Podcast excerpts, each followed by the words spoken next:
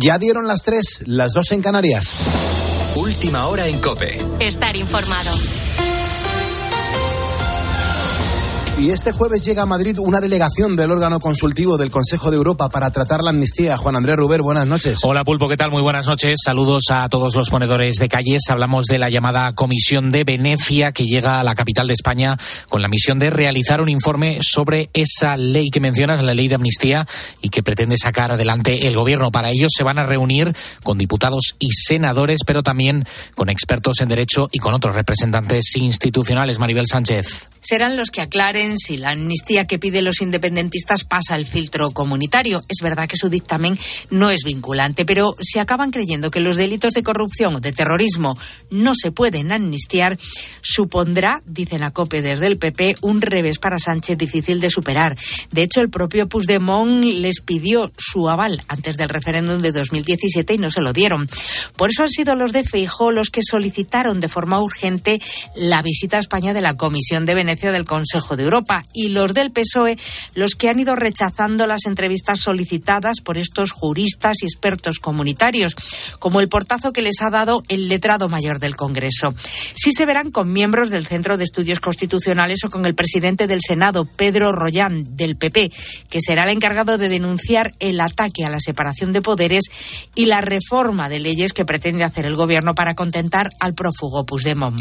Este jueves, además, va a ser un día importante en el Parlamento Europeo donde se somete a votación una resolución sobre la injerencia rusa en la Unión Europea. El texto incluye una mención expresa a las conexiones del separatismo catalán con Moscú.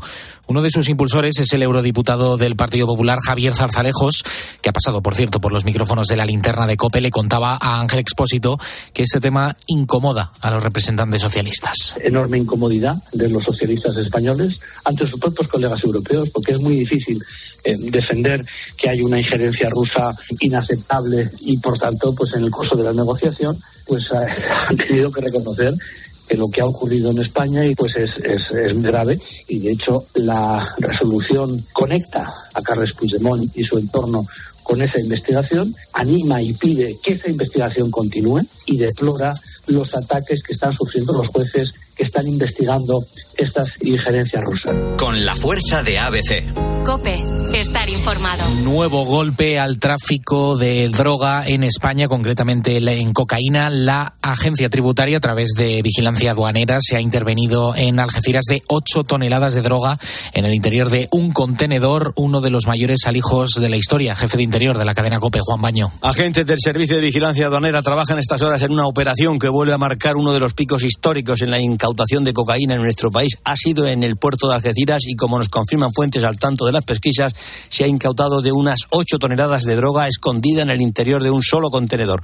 Los narcotraficantes han utilizado un sistema novedoso con la esperanza de que iba a pasar desapercibido, nos dicen, pero no ha sido así. La coca, procedente de Sudamérica, con destino a Europa, iba alojada en una gran caja metálica. En este momento y a lo largo de las próximas horas se practican varias detenciones, dicen nuestras fuentes, relacionadas con el grupo criminal al que se venía siguiendo y que, como demuestra esta importante incautación, contaba con una extraordinaria organización y recursos. En 2023 se intervinieron en España 91 toneladas de droga frente a las 40 del anterior. Esta operación sería la tercera en relevancia en los últimos cinco años, con la singularidad de que es obra en exclusiva de los aduaneros de la agencia tributaria. Tienes más información en nuestra página web en cope.es. Seguimos poniendo las calles con Carlos Moreno, el pulpo.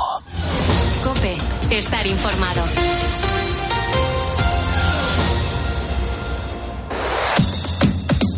Carlos Moreno, el pulpo. Poniendo las calles. Cope, estar informado.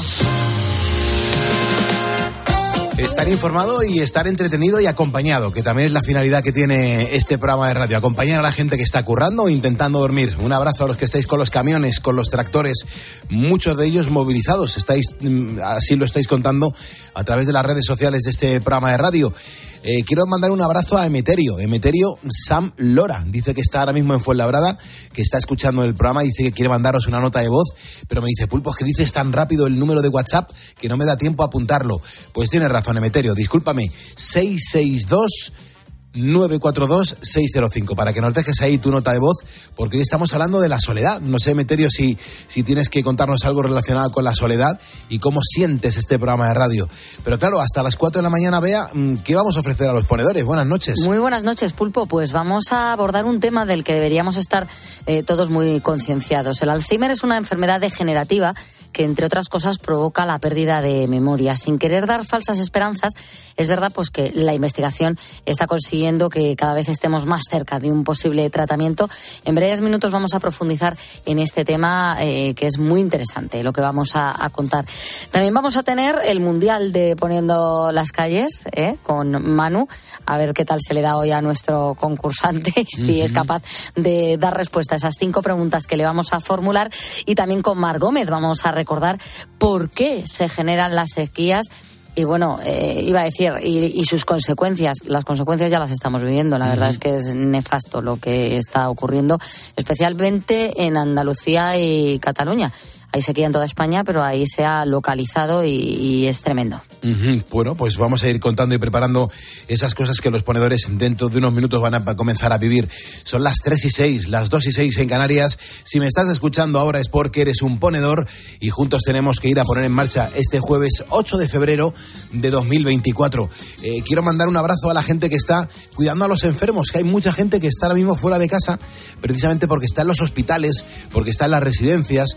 Eh, cuántas monjas nos escuchan, ¿verdad? Cuánta gente que está eh, cuidando a, gente que está enferma. Y la radio de compañía. Gracias. un cuento sin nada, bastaron dos copitas y una simple mirada. Deseo de escapada se palpaba el ambiente. Pasábamos tranquilos del decir de la gente. Pensamos en voz alta una locura indecente. Tener una aventura que no entrara a la mente. Le dimos tantas vueltas a una ruta inventada. Pusimos la directa rumba a la madrugada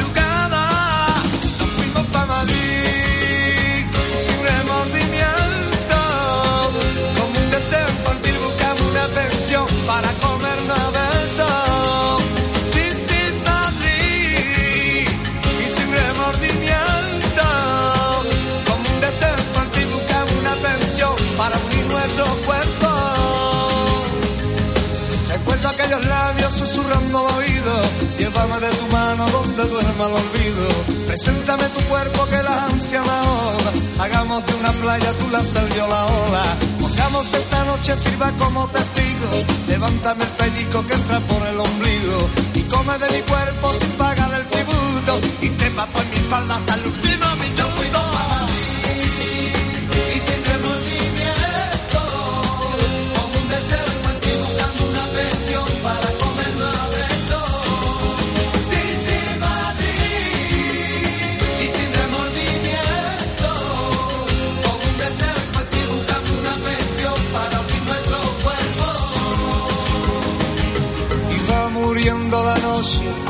cuando va despuntando el día, eran mis ganas con tu ansia en silencio la más sutil melodía.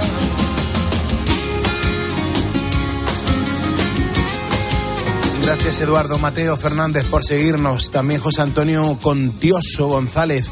Eh, Monsi Noda León y otro ponedor, fíjate, desde Estepona. Juan Francisco, un día más con nosotros. Un abrazo bien fuerte, Juan Francisco y los ponedores hablando de la soledad, de la cierta soledad que mucha gente pues tiene que olvidar o quiere apartar o no quiere sentirse solo escuchando la radio. Hoy preguntamos precisamente eso, si la radio te ayuda a no sentirte solo. Sí, Tron Trono mira lo que cuenta, dice, la radio es una gran compañía.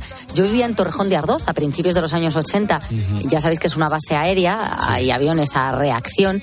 Y claro, de repente, cuando me hago más mayor, me voy al norte de Ibiza donde el ruido más fuerte que tenía eran las olas del mar golpeando las rocas. Necesité una radio para poder dormir porque si no oía el silencio y no pegaba ojo.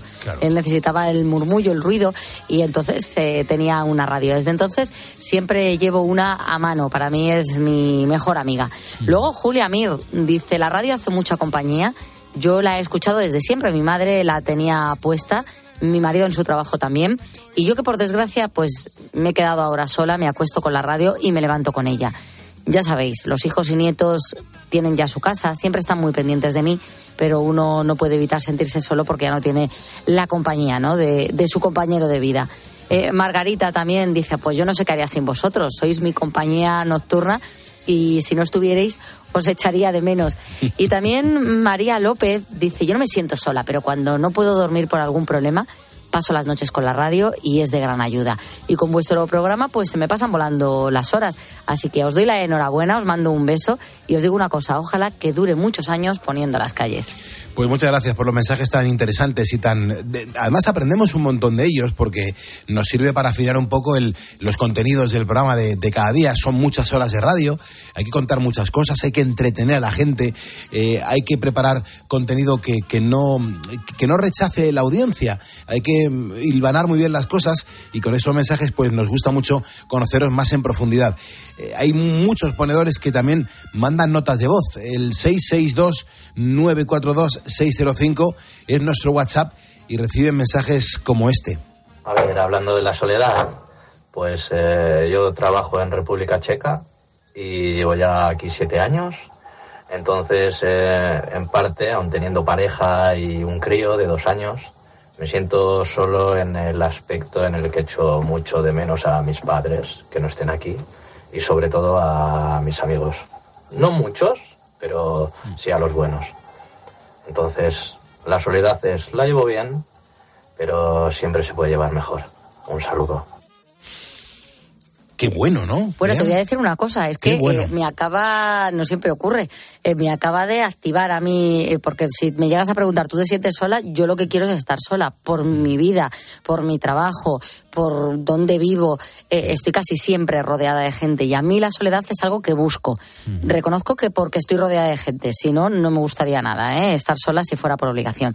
Y he pensado, y además yo nunca me he sentido sola. Y acaba de decir algo que es la clave. Yo cuando viví en Málaga, que estuve tres años, eh, yo en Málaga hice amigos porque tengo facilidad para hacer amigos y además me fui con mi pareja, con la que vivía. Y lo que acaba de decir es cierto, hubo un momento de tristeza, porque yo tenía amigos nuevos que había hecho en Málaga, tenía a mi pareja, pero no estaban ni mis padres, ni mis amigos de la infancia, ni gente a la que yo echaba de menos. Y hubo momentos de soledad, y es cierto, de, de decir, es que yo aquí como que mm, no es mi lugar, no es donde tengo que estar. Te entiendo perfectamente, Bea. Es muy curioso. Sí, sí, sí, te y no estaba sola físicamente. Sí, sí. Bueno, eh, es- yo creo que son los contrapuntos reales de, de lo que es la vida, ¿no? Que de repente eh, estás rodeada de gente y en cuestión de segundos, mm, porque da la hora, porque cambias de ambiente, porque eh, cada uno se va a su casa, te quedas solo. o Te quedas sola en este, en este caso. Yo lo he vivido en un montón de, de eventos multi, bueno, pues, eh, multitudinarios que he presentado y que de repente me he refugiado en un hotel. Cuando, cuando he terminado, estaba a lo mejor presentando un evento. Siempre pongo el mismo ejemplo porque es, que es la primera vez que lo sentí así. Yo presenté el Día de la Corazonada el- en la Plaza de Cibeles el 26 de septiembre del año 2009. Delante de mí había un millón de personas. Un millón de personas. Hice un evento porque formamos el logotipo de la sede olímpica, de la, de la que iba a ser la sede olímpica de Madrid 2016, y era un evento eh, multitudinario. Acabó el evento, eh, yo al día siguiente salía muy pronto porque comenzábamos una gira con Fiat y con Cadena 100, y yo me fui andando hasta el Hotel Metrópoli de Callao, eh, Cibeles, hacia Callao, que debe haber como 700 metros, y ya me fui solo. Y yo caminando, ya iba diciendo, ¿cómo puede ser la vida tan extraña que hace nada estaba en un escenario con un millón de personas y voy camino a un hotel para refugiarme en una habitación porque necesito la soledad? Claro, en ese caso ahí la necesitabas. Es un poco la vida del artista, la tuya, en ese aspecto, el, el- el que te, al final te abruma estar con tanta gente, uno busca la soledad porque cuando está con tanta gente se siente un poco solo. Sí, sí, sí. Pero es, que es verdad, es que. eh, eh, y muchos artistas lo dicen. Bueno, o sea, todos. artistas que, que que admiramos un montón, vea, eh, mm, dicen: Joder, yo tengo un montón de amigos, he vendido un millón, mi- millones de discos. Pero yo me siento solo. Yo termina eh, el, el bolo y me meto en un hotel y estoy muy solo y yo lo que quiero es mi casa. Sí, quiero mi casa, eso es. Pero si estás rodeado de gente, pero si estás en un hotel y estás con cinco personas pendientes de ti y Ya, ya no, es que lo que quiero es estar en mi casa. Es muy curioso. Es muy, es muy- Una un sensación poco- rara. Sí, muy, muy, somos inconformistas a lo mejor, pero, pero también es necesario. La soledad es muy importante. Oye, este programa nos pasa muchas facturas, vea, y lo sabemos tú y yo más que nadie, porque más que nadie llevamos trabajando, dejándonos, como decimos aquí, los cuernos para que este programa salga adelante y funcione como está funcionando. Pero joder, cómo ha cambiado nuestra vida y nuestro organismo, vea. Y a veces también necesitamos un poco de silencio y de calma, calma y, y tranquilidad en casa. En nuestro caso agradecemos cuando dicen, nos vamos, a, ¿a dónde vais? ¿Cuántas horas vais Sí, a estar fuera? ir- tardar en volver, sí, Vale, sí. No, pasa nada. No, pero no te vayas a quedar aquí, tú no te preocupes, No pasa nada. que aquí me voy a quedar. Es verdad. Bueno, y, y no somos tan raros. Pasa que somos ponedores y llevamos la vida al revés. Pero claro, estos son nuestros comentarios y nuestros chascarrillos. Eh, los ponedores también dejan mensajes en el 662-942-605. Buenos días, Pulpo. Hola. Pues mira, con, con lo de la soledad, yo no tengo ningún problema, me encanta estar sola y tengo mis momentos de soledad. Lo que peor llevaba es eh, estando con gente, sobre todo con mi exmarido, y sentirme sola. Sola y abandonada, eso es peor, el sentirte sola cuando estás rodeada de gente y deciros que no puedo vivir sin vosotros, que, que sois maravillosos, que os quiero un montón. Y muchos besos para ti, para Bea y en este caso para Manu. Y soy ponedora, soy Carmen de Santander. Muchas gracias, Carmen. Eh, ¿Se puede ser más sincera? Lanzar un mensaje tan, tan, tan mm, cubierto de todo tipo de valores. A mí me ha, me ha encantado, Carmen, lo que nos has escuchado. Claro, sí. Carmen dice lo que hay mucha gente que, que vive esa situación de estar en una casa viviendo con una persona durante 15 años y decir, madre mía, eh, la soledad es menos soledad que esto. Porque esto tengo una sensación de que me están ignorando, de que están pasando de mí eh, y, es tremendo. Es, son, lo cuentan también muchos ponedores, ¿no? Lo de estar rodeado de gente y sentirte más solo que nunca. Impresionante. Eh, de verdad, no, te cortes, déjanos el, mensaje que consideres porque lo vamos a preparar para que salga en la antena y brille tu voz, ponedor. 662 942 605.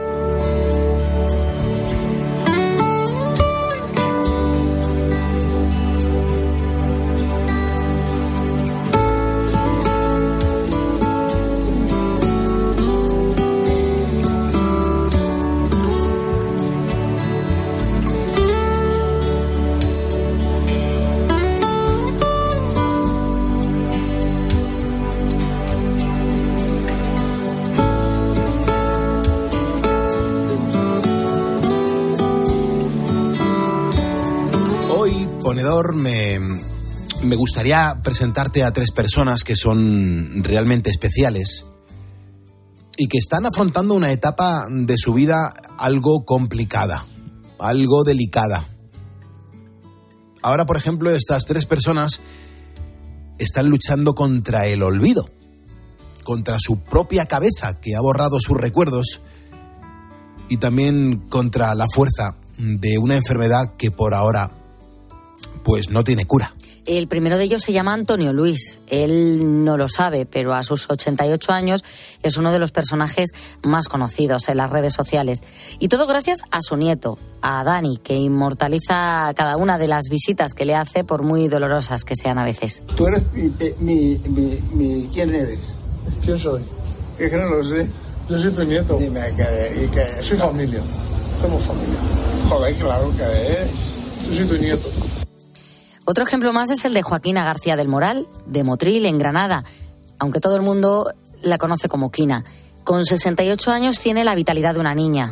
Ella era profesora de infantil cuando su cabeza empezó a actuar de forma extraña. Cuando empezó el curso, yo siempre al principio del curso eh, lo que hice fue ponerle su cartelito en, la, en los babis, le ponía en las mesas su nombre, su, o sea, todo en su casillero, en su, en su cumpleaños. Pero ese año yo noté que algo estaba pasando. Los carteles no los podía quitar porque mm, no me conocían los nombres de mis niñas.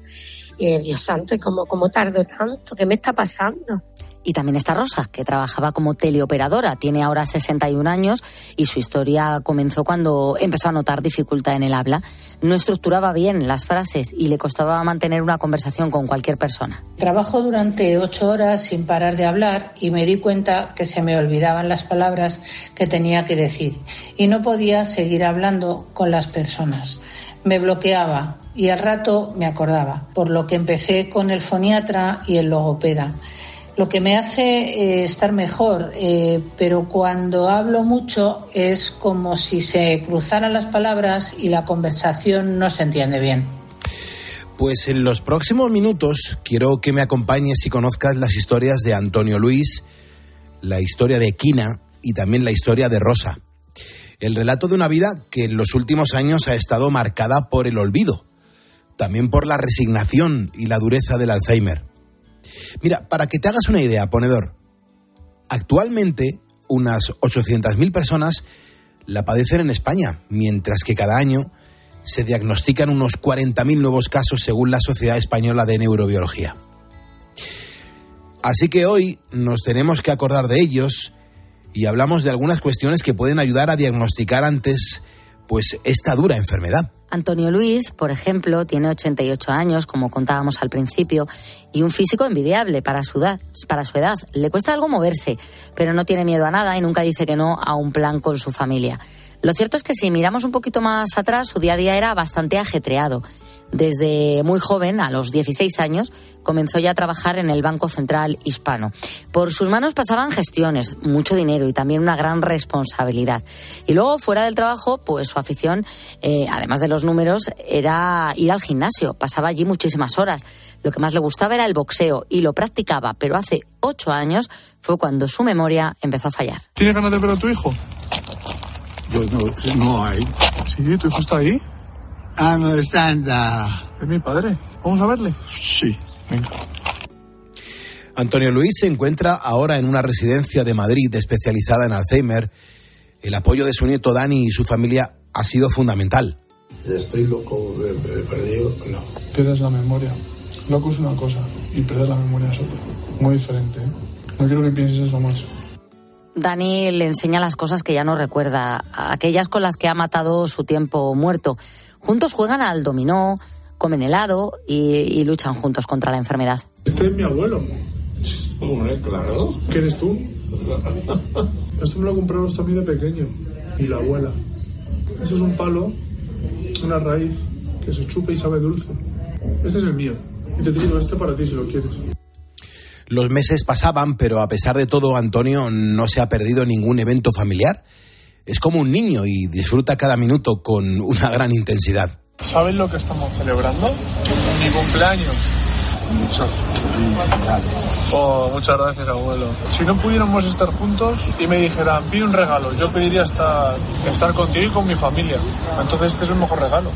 El mejor cumpleaños que puedo tener es este. Lo, lo voy a ver entonces, ¿no? Lo estás viendo. Es difícil no acordarse de Dani, larga barba y brazos llenos de tatuajes. Unos tatuajes en los que se puede ver a Antonio, la palabra memory en su cabeza y un montón de billetes recordando su profesión en el banco. Aún así, dependiendo del día, las conversaciones son un poco más difíciles de llenar. ¿Tú sabes cómo me llamo yo? ¿Mm? ¿Sabes cómo me llamo yo? Dani. ¿Cómo? Dani. ¿Dani? Dani. No, eh, no. Dani es mi nombre. ¿Qué? No, ¿qué, ¿cuál es? Da- Daniel. Ah, bueno, porque es Daniel. Daniel. Y el tuyo, Antonio Luis. El mío, Antonio Luis. ¿Te gusta mi nombre? Daniel. Sí, Yo creo que si tengo algún día algún hijo, le voy a poner Antonio Luis también. ¿Te gustaría? sí.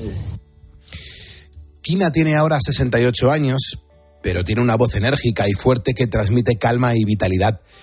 Disfrutaba mucho de sus días como profesora de infantil, pero un día de diciembre, cuando se dirigía hacia el cole, pasó algo que cambió su vida. Pues con el coche de, mi casa al colegio me perdí, cuando yo ya llevaba 32 años yendo al colegio en el coche. Pero al perderme en el coche, pues ya mm, la alarma como que fue más gorda. Y a partir de ahí, pues mm, me fui al médico y el médico me mandó al neurólogo. Y el neurólogo, la verdad es que tuve un proceso muy rápido, que fue lo que me salvó. En ese momento se vio obligada a prejubilarse y las pruebas médicas se convirtieron en su día a día. Finalmente le diagnosticaron Alzheimer, una noticia que aún sigue asimilando. Para poder frenar la enfermedad, Kina incluso se ha sometido a una prueba de ensayo de un fármaco. Reconoce que gracias a su familia está consiguiendo salir adelante. La familia eh, lo aceptaron y todo el mundo conmigo y sin problemas. Con la familia, al contrario. Algún problema he tenido con, algún, con algún amigo que cuando iba con mi marido, pues como ya sabían que yo tenía Alzheimer, pues se acercaban a mi marido y le decían, ¿cómo está, su, cómo está tu mujer? Y, yo, como tengo este temperamento, le decía, mira, habla conmigo, Brenda, dime, pregúntame a mí, que todavía puedo hablar. Puf. Bueno, Kina nos cuenta que la enfermedad sigue siendo hoy un tabú en nuestra sociedad y por eso asegura que seguirá luchando para que se invierta mucho más en la investigación contra el Alzheimer. Pues eso es lo que tenemos que hacer todos, dar voz y, y, dar la cara, porque no queda otra y no pasa nada. Es lo mismo que con el cáncer. Si el cáncer dice no tengo cáncer, pues te mueres en un rincón y no hay posibilidad. Ahora se están sacando buenas posibilidades para el cáncer, lo mismo que para el Alzheimer. Antonio Luis, Kina y ahora nuestra tercera protagonista es Rosa. Ella es una mujer de unos 60 años que un día, mientras trabajaba de teleoperadora, empezó a notar algo extraño a la hora de hablar. Cuando llegó a casa, su marido Alberto la miró alarmado. Ya lleva de baja un año y medio, ya es teleoperadora y hace, yo qué sé, dos añitos, dos añitos y medio, yo empecé a notar como que, bueno, pues que las capacidades cognitivas, como que algo pasaba, ¿no? no yo lo he achacado, porque ella ha leído muchísimo en toda su vida y, y, pues de coña le decía, pues Gordy, tienes que, eh, tienes que volver a retomar la lectura y demás. ¿Y por qué? Pues porque noto que, que a veces las palabras como que pues te queda el diccionario pequeño, ¿sabes? Que no puedes expresarla. Llegó el momento en el que la preocupación se juntó con la incertidumbre, por lo que decidieron acudir al hospital para hacerse unas pruebas, para poder descubrir si eso que le pasaba era algo relacionado con una enfermedad mucho más grave. Todo era normal hasta que en una última prueba, una punción lumbar, se descubrió el origen de su afasia. También es verdad que ella, el diagnóstico de ella ahora es muy precoz, lo que pasa es que impacta mucho porque es una persona joven y de ahí la gran preocupación, ¿no? Eh, porque ya a día de hoy el diagnóstico es una afasia primaria progresiva, es decir, esos indicadores dan que tiene muchas, muchas probabilidades o altas probabilidades de convertirse en enfermedad de Alzheimer, vamos, como que el diagnóstico es ese, ¿no? Entonces, bueno, lo que pasa que lo que choca es, pues eso, lo que digo, que es joven y, bueno, pues no, tampoco estás preparado para que te digan esto. A pesar de la, de la mala noticia, Rosa no tiró la toalla y ahora se mantiene fuerte y con muchas ganas de ir hacia adelante. Aunque sabe que habrá momentos bastante duros, afirma que va a afrontar el camino con energía. Estoy bien, afortunadamente. Eh, cuando me dijeron lo que tenía después de muchísimas pruebas, me dijeron que era afasia primaria. Y cuando me siento mal, pues me, desahogo llorando e intento pensar que no me va a pasar nada. Es que no estaba preparada. No estaba preparada ni ella ni tampoco su familia. Un jarro de agua fría del que todavía intentan recuperarse. Saben que no va a ser fácil, pero reconocen que hay que ser positivos porque se ha diagnosticado, se ha diagnosticado a tiempo. Alberto nos cuenta, por ejemplo, que ahora es fundamental cuidar el ánimo de Rosa. Estamos trabajando con ella mucho la parte emocional porque es donde ella es una mujer y siempre es una mujer activa, independiente y demás, y verse que a lo mejor le puede llegar a menguar un poco sus capacidades y habilidades que tenía, la, tira muy abajo. Entonces, eh, ¿cuál es el paso? A día de hoy, pues seguir un poco las pautas de, de la neuróloga, hacer todo lo que se pueda dentro de lo que cabe y tratamiento psicológico. Antonio, Quina o Rosa son algunos de los ejemplos de personas que sufren Alzheimer, una enfermedad realmente dura para el que la padece, pero también para sus familias. Todavía sin cura, pero su investigación está avanzando y da esperanzas a las más de 50 millones de personas que padecen la enfermedad en todo el mundo. Son las 3.28 de la madrugada, hora menos en las Islas Canarias. Estamos en directo haciendo radio contigo, para ti. Gracias a ti por estar con nosotros poniendo las calles a este jueves 8 de febrero de 2024. La vida, a pesar de todo, es maravillosa.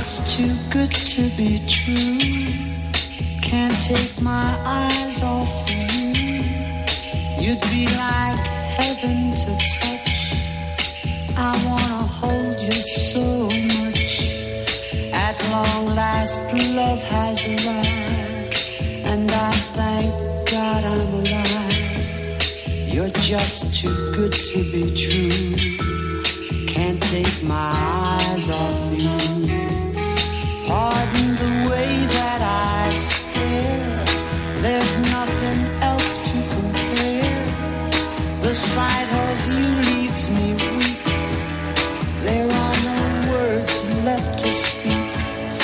But if you feel like I feel, please let me know that it's real. You're just too good to be true. Can't take my eyes off you.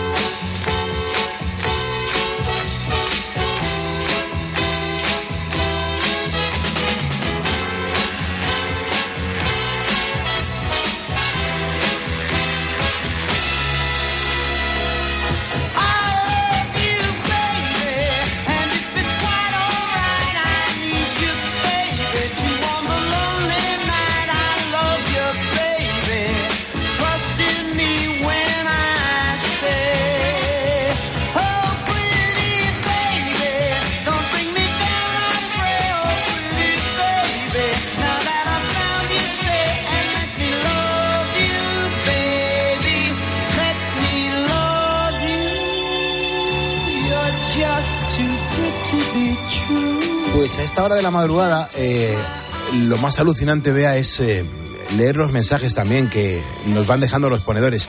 Mando un abrazo a Juan Francisco, que nos está escuchando desde Estepona, Luis Manuel Madido, que también está también un- una noche más con nosotros, y la gente que por primera vez no- nos escucha. Aquí no dejamos de dar la bienvenida a los ponedores que se van sumando a nuestra cuenta de facebook.com barra poniendo las calles. Somos ya 110.380 ponedores. Estamos a tan solo 20 personas, 20 personas de alcanzar los 110.400 seguidores. Ojalá lo consigamos en lo que queda de semana entre hoy y mañana. Son 20 personas las que se tendrían que sumar a esta cuenta de facebook.com barra poniendo las calles para que sigamos demostrando entre todos que solamente los ponedores le ponen las calles a España haciendo radio en directo en la cadena COPE.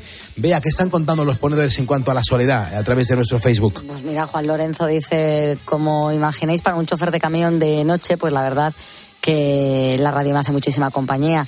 No paro de escuchar a Pulpo, no paro de escuchar también el partidazo y también los fines de semana escucho mucho a Cristina. Eh, tuya Noa nos dice, yo me llamo a Ainhoa y Pulpo, mi historia es muy triste porque por desgracia mi familia me cerró las puertas de su casa en 2013. Soy valenciana de Almusafes, pero estoy en Gandía. Bueno, me quedé en la calle, eh, aún sigo en una situación complicada y doy gracias a la radio por existir porque sois mi familia. Yo ya escuchaba a Cope con mi abuela, os quiero muchísimo, me hacéis mucha compañía y quiero a la Cope. También Javi dice, a mí la radio me acompaña siempre desde pequeño que oía el famoso parte de Radio Nacional con mi abuelo. Dice, a día de hoy sigo con la radio, pero sin el abuelo. Mando un besito al cielo. Y solo dice, bueno, ¿quién no se ha sentido solo alguna vez, pulpo? Y más cuando con 12 años pierdes a tu madre. Pues sí, es una situación de, or- de orfandad que da igual la edad que tengas, ¿verdad? Claro, hoy te estamos, eh, bueno, estamos comentando, estamos preguntándote, porque claro, dicen que la radio ayuda a no sentirse solo. Yo no sé si estás de acuerdo o no lo estás, si te has sentido solo en algún momento de tu vida, porque claro, hay tanta soledad como nos cuentan, sí, no, que tienes que contarnos en facebook.com barra poniendo las calles, hay muchísimos mensajes, más de 400 mensajes, pero también hay gente que dice, pulpo, yo prefiero mandar una nota de voz al 662-942-605, los ponedores, mm, pues directamente se confiesan. Hola, buenos días, Pulpo, Bea. Muy buenas. Eh, yo soy conductor profesional, soy camionero. Voy, voy por Alemania ahora mismo. Nosotros siempre vamos solos, tenemos jornadas de, de 13, 15 horas, echamos 84 horas a la semana. Siempre solos. Salimos para una semana o dos fuera de casa, alguien más. Y siempre vamos solos en el camión. Gracias a Dios tenemos vuestra compañía. Y, y bueno, siempre vamos aquí con la cope. Y nada, soy ponedor. Un saludo. Muchas gracias. Es que es verdad. O sea, yo me pongo en la piel, vea, de, de la gente que está en la cabina de, en la cabina de un camión o en la garita de, de un edificio, porque son vigilantes de seguridad o la gente que está trabajando en, en un polígono y, y ahí son ahora como las 3.34, hora menos en Canarias, y están solos, miran a la derecha y a la izquierda y no hay nadie. Es que no hay nadie. Es que no hay nadie. Sí, sí, y son muchas horas en soledad, que no es un ratito, que no es que llegues a tu oficina y digas, bueno, la primera media hora estoy solo. No, no, es que vas a pasar tu jornada laboral em, completamente solo, sin hablar con nadie. Bueno, pues hoy te puedes desahogar dejándonos mensajes de voz en el 662-942-605. Mensajes de voz en cuanto a la soledad, si realmente la vives, la sientes, la conoces, o también para presentarte, porque claro, hay muchos ponedores que dicen, oye, que yo también quiero demostrar que soy ponedor, y nos dejan tarjetas de presentación tan interesantes como esta. Buenos días, Pulpo, vea. Me llamo Alexis y soy de Tenerife. Alexis de Tenerife, uno más. Bienvenido, Alexis. Venga, vea, tú el siguiente. Sí, la número dos. Buenos días, Pulpo. Soy Antonio Rodríguez de Alcorcón, Madrid, y soy ponedor. Alexis primero, Antonio ahora. Esto es una pasada. Eh, ¿Quién es el tercero?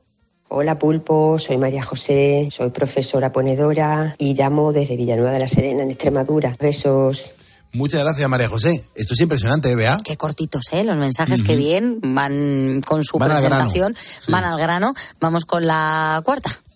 Hola, soy Ana. Os escucho desde Marbella y soy ponedora. Me encanta, Ana. Muy bien, muy bien. Lo habéis entendido perfectamente, ¿eh? Mensajes cortos, contundentes, muy limpitos, que se oigan bien de fondo para que vuestra voz esté en primer plano. Venga, en- mándanos tu tarjeta de presentación, quién eres, dónde estás, al 662-942-605.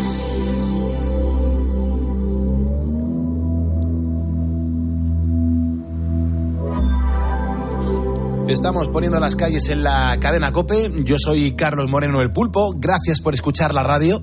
Fíjate, estamos viendo numerosas imágenes de embalses secos, muy secos, en Cataluña y también en Andalucía especialmente, que están dejando a la vista, pues la verdad que un paisaje absolutamente desolador.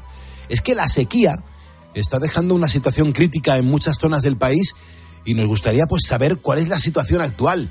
Eh, ya sabes que Mar Gómez es física, es escritora, trabaja en el tiempo.es como meteoróloga y está aquí con nosotros para ilustrarnos. Mar, ¿cómo estás? Muy buenas noches, cuéntanos. Buenas noches, Pulpo. Pues sí, la verdad es que las regiones del sur y del nordeste peninsular son las más afectadas por esta sequía. De hecho, Cataluña ya ha activado el estado de emergencia con restricciones en centros deportivos. Tenemos provincias como Cádiz, Málaga, Almería, Granada, Jaén y Córdoba, eh, situadas en el sur, que han registrado valores de precipitación negativos entre menos 3 y menos 1 según el llamado índice de precipitación estandarizado. Si nos fijamos en el norte, algunas zonas como Cantabria, Asturias, País Vasco, Navarra y Cataluña también han registrado los mismos valores. En cambio, en la zona central de la península, las precipitaciones se han mantenido en unos valores normales para esta época del año.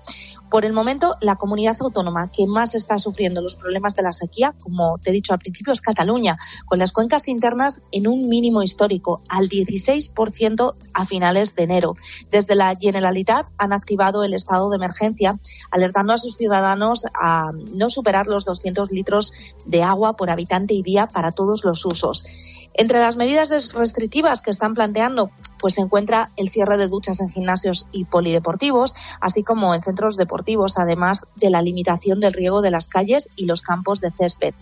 La declaración de emergencia por sequía en Cataluña ha empujado a muchos ciudadanos a viajar hasta el pantano de Sau para comprobar con sus propios ojos hasta qué punto se han reducido las reservas de agua y dar fe así de la urgencia de medidas para reconducir esta situación. Eh, Mar, eh, tengo mucha curiosidad eh, por saber cómo se generan las sequías, porque claro, decimos aquí hay sequía, ahora viene la sequía, estamos en sequía, pero realmente, Mar, ¿se sabe cómo se generan las sequías? Eh, ¿Están empeorando quizá por el cambio climático? ¿No tienen nada que ver? Es que no tengo ni idea.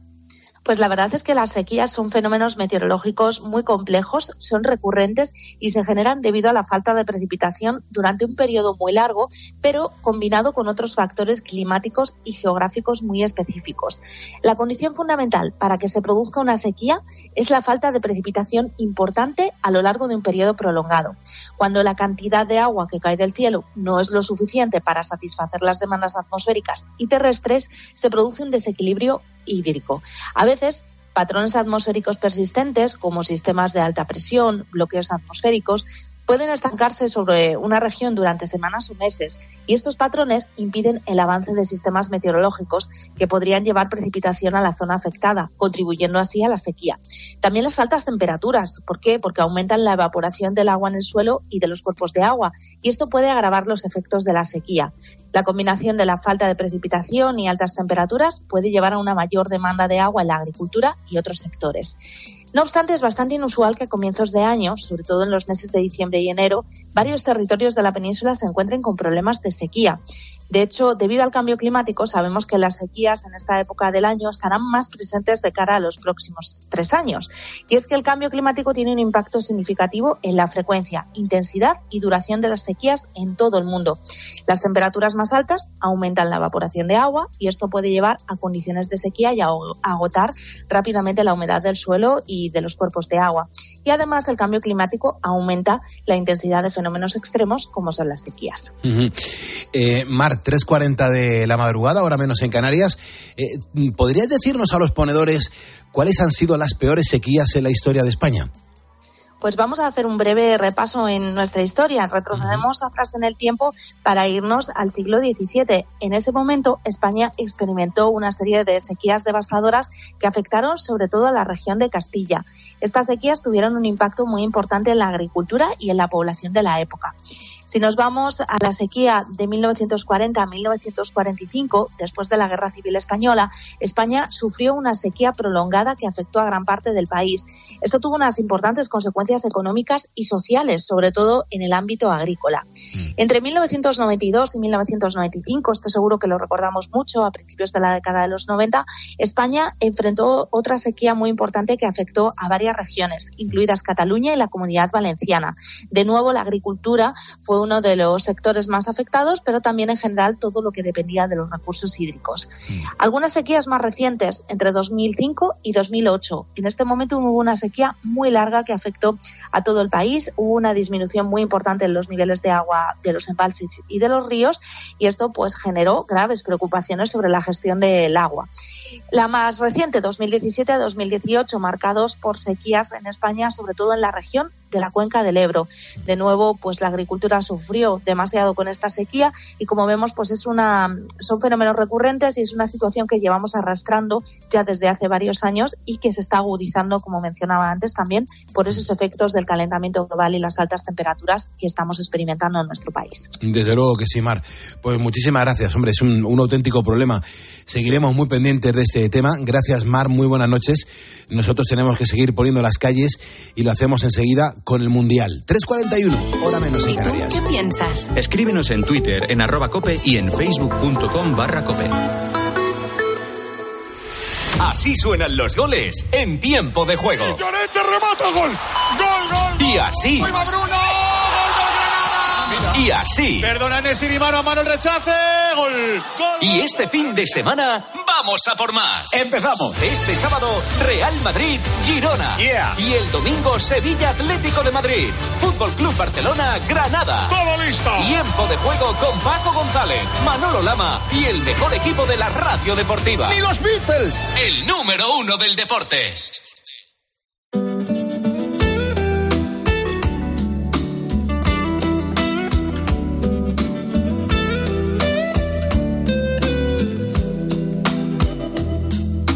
Sobra sabes que eres la primera, que no miento si juro que daría por ti la vida entera, por ti la vida entera. Y sin embargo un rato cada día, ya ves, te engañaría con cualquiera, te cambiaría por cualquiera ni tan arrepentido, ni encantado de haberme conocido, lo confieso. Tú que tanto has besado, tú que me has enseñado. Sabes mejor que yo que hasta los huesos solo calan los besos que no has dado, los labios del pecado. Porque una casa sin ti es una emboscada. Ni el pasillo de un tren de madrugada, un laberinto sin luz ni vino tinto, un velo de alquitrán en la mirada. Y me envenenan los besos que voy dando. Y sin embargo cuando duermo sin ti contigo sueño. Y con todas si duermes a mi lado. Y si te me voy por los tejados como un gato sin dueño. Perdido en el pañuelo de amargura que empaña sin mancharla tu hermosura.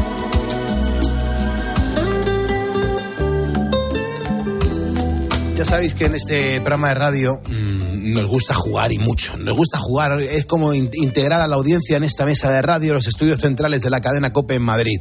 Nos encanta tener a la audiencia pendiente de las cosas que ofrecemos en este programa de radio. Bueno, tenemos los martes de tutorial, esos son los martes.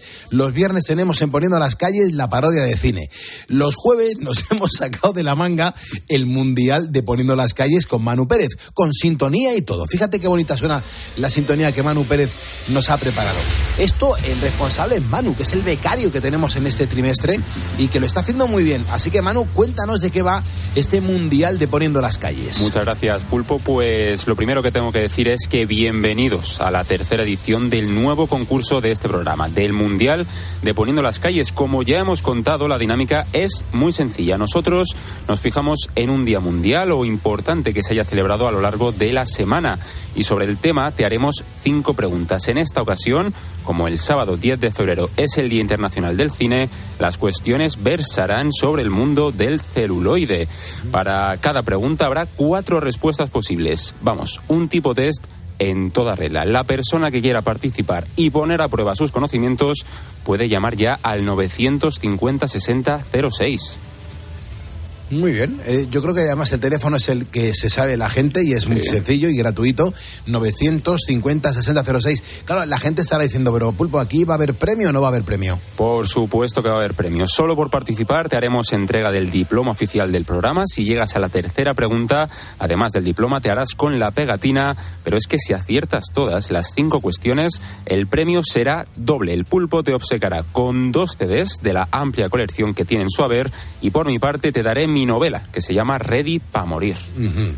Es importante, Manu, que, que, digas que los CDs que voy a regalar no son de los míos cantando, ¿vale? Que son vale, vale, vale. discos que tengo yo de, de, mi colección personal, ¿vale? De todos los artistas. Por supuestísimo. Además, vale. Pulpo, te tengo que recordar que eso es, eso es muy importante, ¿eh, Pulpo? Porque, hay, claro, bueno, hay porque... gente que ha llamado diciendo, no encuentro los del Pulpo que estaban descatalogados. Igual, igual los, y la claro. gente está desesperada buscándolos. Igual no, no, no, los quiere, claro. Entonces... No, a lo mejor lo que no quieren hacer es participar por si se los lleva, porque claro. pues, se les toca los míos cantando, claro. Además, que, que, se me ha olvidado comentar que el concursante, el ponedor, va a tener dos comodines, ah. los de pulpo y el de Bea.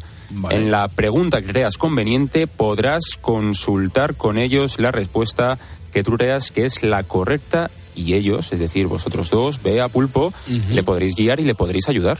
Vale, pues a Mariano, a, hombre, yo, yo a Mariano, a nuestro técnico, le voy a preguntar si ya tenemos oyente o no tenemos oyente. ¿Tenemos oyente?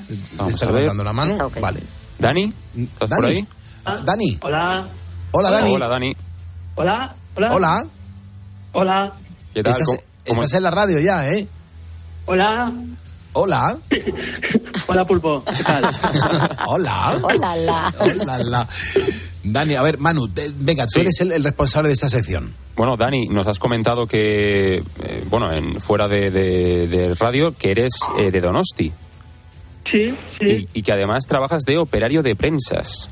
eso es. No sé si nos puedes explicar un poco qué es eso más o menos, a qué te dedicas. Sí, bueno, estoy con unas eh, con prensas hidráulicas, eh, meto eh, eh, meto trozos eh, pro forma de, de goma, ¿no? De goma de caucho y tras eh, subo la prensa y tras X tiempo, pues las prensas las bajo y salen las piezas, o sea, hacer piezas al final. Qué bueno. Y además, Dani, eres cinéfilo, ¿no? Sí, sí. Eh, bueno, Podríamos aquí, decir que eres cinéfilo. a- a- Claro. Claro, claro. A- a- a- si- siendo de San Sebastián, eh, con lo del festival, casa del herrero cuchillo de palo. No, no he tenido la oportunidad de ir a ninguna peli del festival, pero bueno. Digo, soy de San Sebastián, donde el festival de San Sebastián y tal, me encanta el cine. ¿Has hecho alguna peli del festival? No. Ninguna.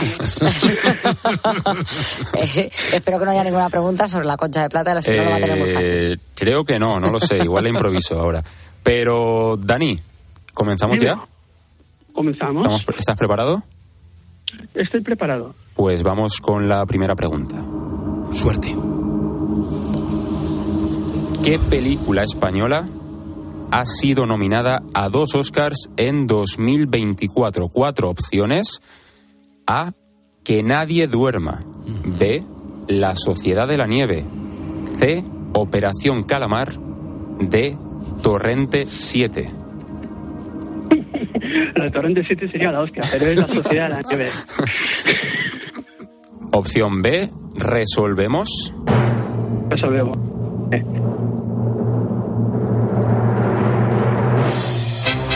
Bravo. Claro que sí. Dani, va muy bien. Eso es, primera pregunta, sin comodines gastados, por lo que sea. Y bueno, es que la famosa película de Juan Antonio Bayona ha sido nominada a Mejor Película Internacional y a Mejor Maquillaje y Peluquería. ¿La has visto, Dani? Sí, sí, la he visto, la he visto. ¿Y te ha gustado? Está, eh, está muy bien, muy muy impactante, muy bien, especialmente, Muy- especialmente la parte final. O sea, está bien. O sea, Mucho es- sufrimiento, pero, pero bueno. Sí, sí, sí.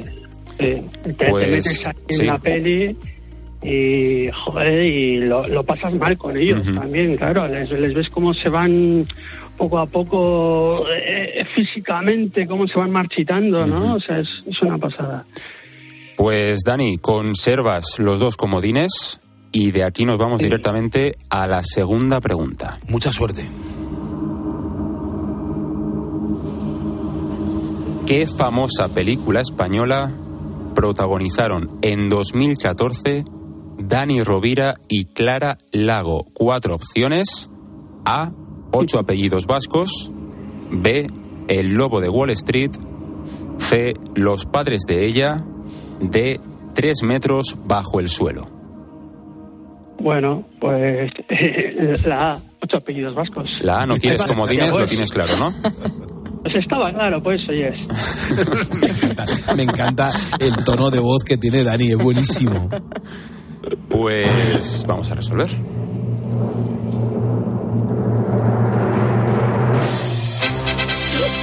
Muy bien. Ahí está, respuesta correcta, Dani. Dos de dos, sin comodines gastados de momento. Y es que protagonizaron en... Pues, sí. ¿Cómo? No podía ser de otra manera. Que no podía ser de otra Por manera. supuesto, claro, por supuestísimo. Además a él en la sidrería no le ocurre lo que le Claro. ocurrió a Dani Rovira. Él se pide todos los platos.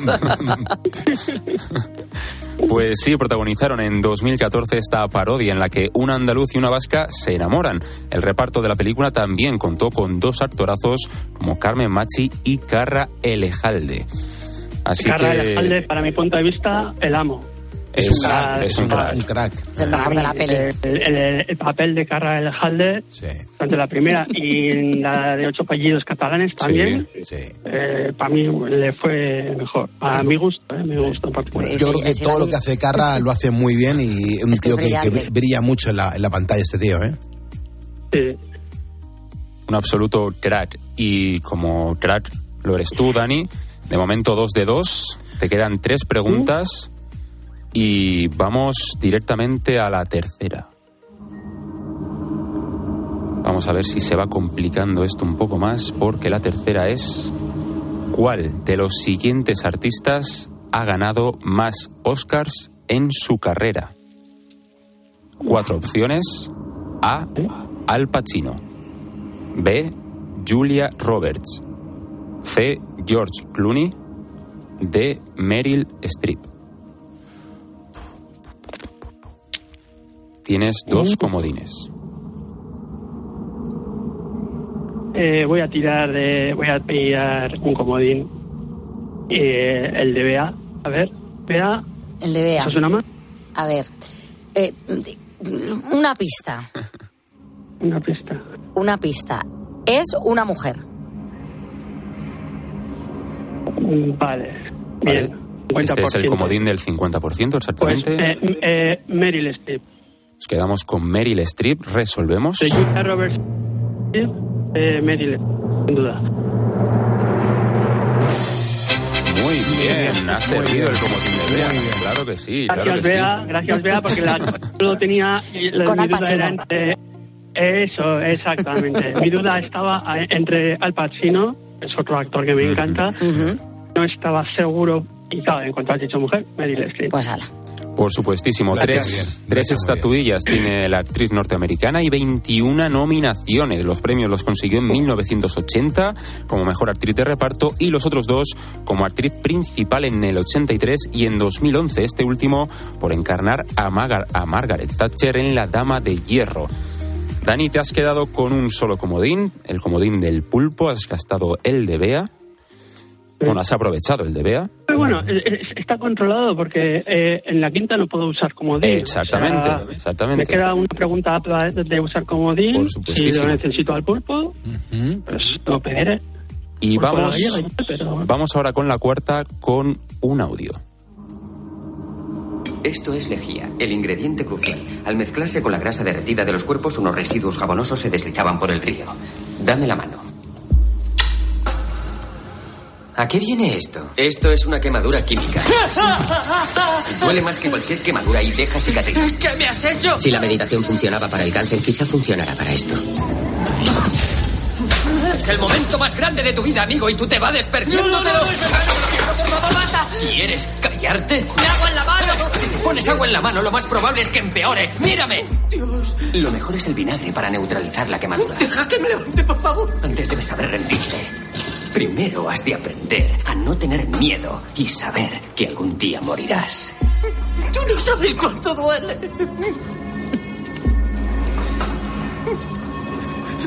Únicamente cuando se pierde todo somos libres para actuar. Dani, ¿a qué película pertenece este fragmento que acabamos de escuchar? Cuatro opciones. A. Rocky 3. B. Gladiator.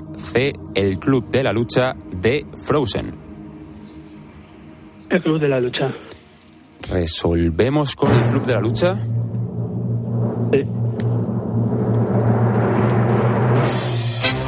Muy bien. Muy bien. Muy bien. Lo ha hecho muy bien. Y no la ha visto haber- todo el mundo. No, no, Por, no. por descarte. Por desca- he hecho más bien por descarte porque Claro, reconozco que no me sonaba el audio, ¿eh? Pero bueno, pues he descartado Rocky, Gladiator. Y Frozen. porque esas sí Y, las bueno, conozco. estabas dudando, ¿no? Y Con Frozen. mm, mm, Frozen visto, pero es que podía ser Frozen, Sí, ¿no? claro. Podía ser Frozen, pero bueno. mm, algo me decía que no. Un poco gore. Pues sí, Dani, es El Club de la Lucha, es una película de culto de 1999 dirigida por David Fincher y protagonizada por Brad Pitt y Edward Norton, que es a los dos actores que estamos escuchando. Vamos ya con la última pregunta, Dani. Y donde también aparecía Meat Loaf en, en esta película. Meatloaf. Vamos con la quinta pregunta. Por mi libro, por Ready para Morir, por dos CDs del Pulpo, de su amplia colección. Quinta pregunta, ¿cuál de las siguientes artistas tuvo un papel importante en la película de Tarantino Four Rooms? Es complicada, pero te voy a dar cuatro opciones. A. Cher. B. Britney Spears. C. Madonna. D. Tina Turner. Four Rooms. Uf, no me suena, no me suena la película. Cuatro habitaciones. Mm. Eh, uf, estoy entre dos. ¿Entre qué dos? Eh, Yo, yo, a ver, yo estoy entre Cher y Madonna. Vale. Estoy entre esas dos, porque Britney Spears no, no me la imagino y Tina Turner ha hecho algunas cosas, pero tampoco. Pues, pues, pues voy a decir Cher. Resolvemos con Cher.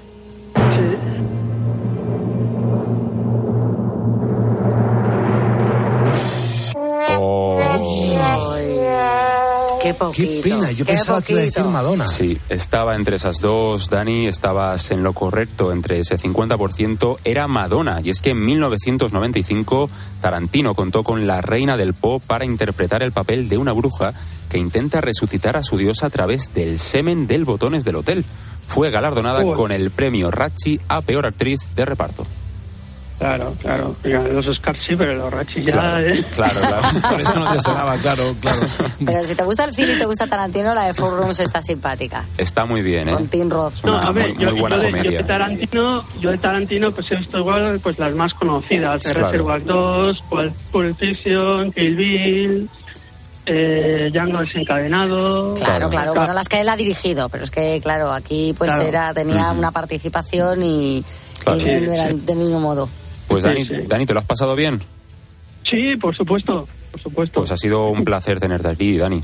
Muy bien, muy bien. Así Pues, Lleva ahora diploma y pegatina, Se ¿no? lleva diploma y pegatina, claro, claro. Ah, se va con las manos vacías. Por supuesto. Se queda con lo mejor de los regalos. Claro. Sí, hombre, eh, podría decir que falló a propósito para no escuchar los CDs. ¿no? Buena estrategia. Pensando que eran canciones del pulpo y tal, eh, me lo podía haber a propósito, pero no. No, no. Dani, No. muchas gracias por Eh, escucharnos y por estar con nosotros poniendo las calles. Muy bien, vale.